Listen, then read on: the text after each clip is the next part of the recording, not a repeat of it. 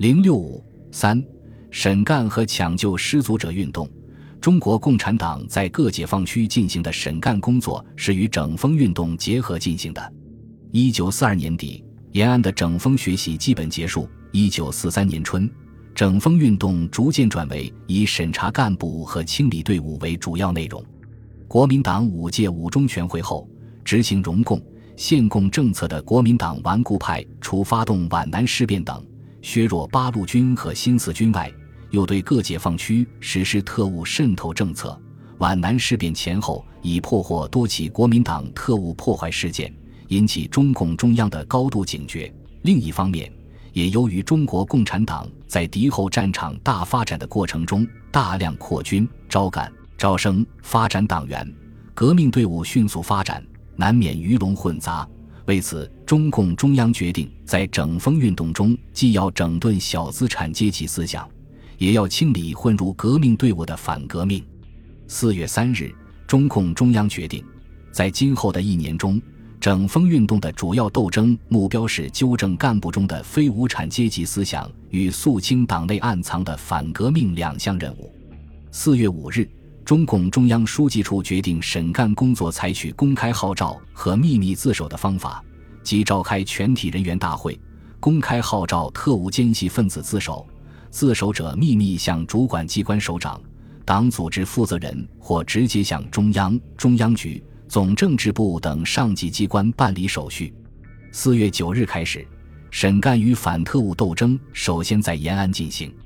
任弼时两次代表中共中央向延安的两万干部报告特务活动与中央对特务的方针，宣布中央对于一时被逼迫误入歧途的青年实行给出路的政策。号召他们忠诚坦白、悔过自新，为着照顾到其家庭和个人安全，采取秘密办法实行自首，并担保对于自首者不治特务之罪。同时，也警告不肯自首者，一旦查出，将会受到加倍的处分。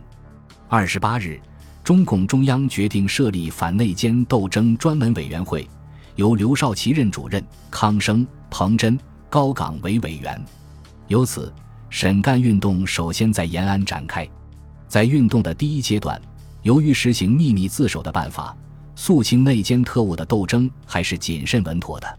五月下旬，出现了共产国际自行宣布解散事件，胡宗南调动数十万部队，企图闪击陕甘宁边区，大后方出现了共产主义不适合中国，解散共产党，取消陕甘宁边区等反共叫嚣，国共摩擦再次加剧。两党的对立情绪急速升级，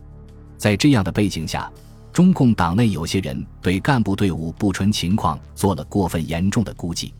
七月十五日，反内奸斗争专门委员会成员、中共中央社会部长康生在延安干部大会上做了挽救失足者的动员报告，将反奸斗争引上了歧路。首先，报告对于日伪和国民党破坏解放区的敌情做了过分的渲染。导致对于中共队伍的基本估计失误。其次，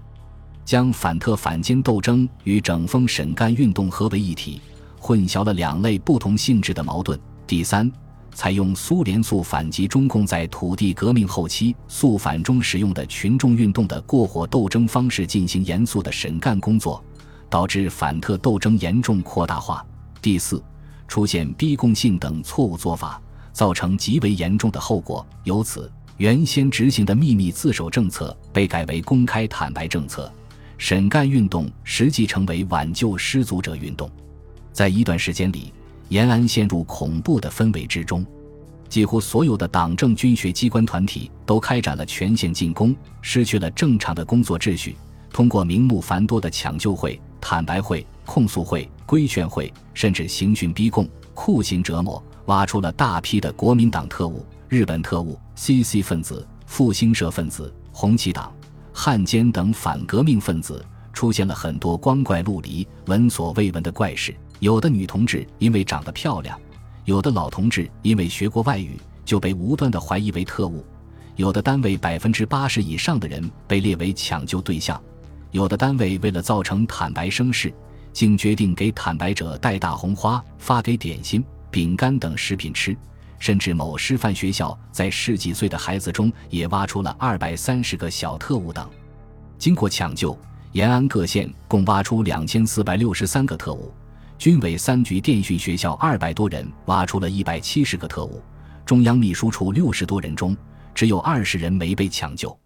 更为典型的事例是，康生将原中共甘肃地下党的一位同志打成了所谓的红旗党，诬称该同志是打进我党地下组织的国民党暗探，造出一个红旗党大冤案，把甘肃、陕西、四川、云南、贵州、河南、湖北、广西。浙江等地的中共地下党都称作红旗党，许多忠实的党员被打成特务、叛徒、内奸，导致严重的后果。抢救失足者运动给中共的事业造成了极大的损害，整风和审干工作的正常秩序被完全打乱。曾在大后方工作过的中共干部或从大后方来到解放区的知识分子几乎都受到冲击，不少人被打成特务分子。造成人人自危的严重局面，冤假错案层出不穷，使肃奸反特工作陷入真假不分的迷局之中，无法正常进行。毛泽东、任弼时等中共中央领导人及时发现了问题，迅速采取措施，只是停止抢救失足者运动。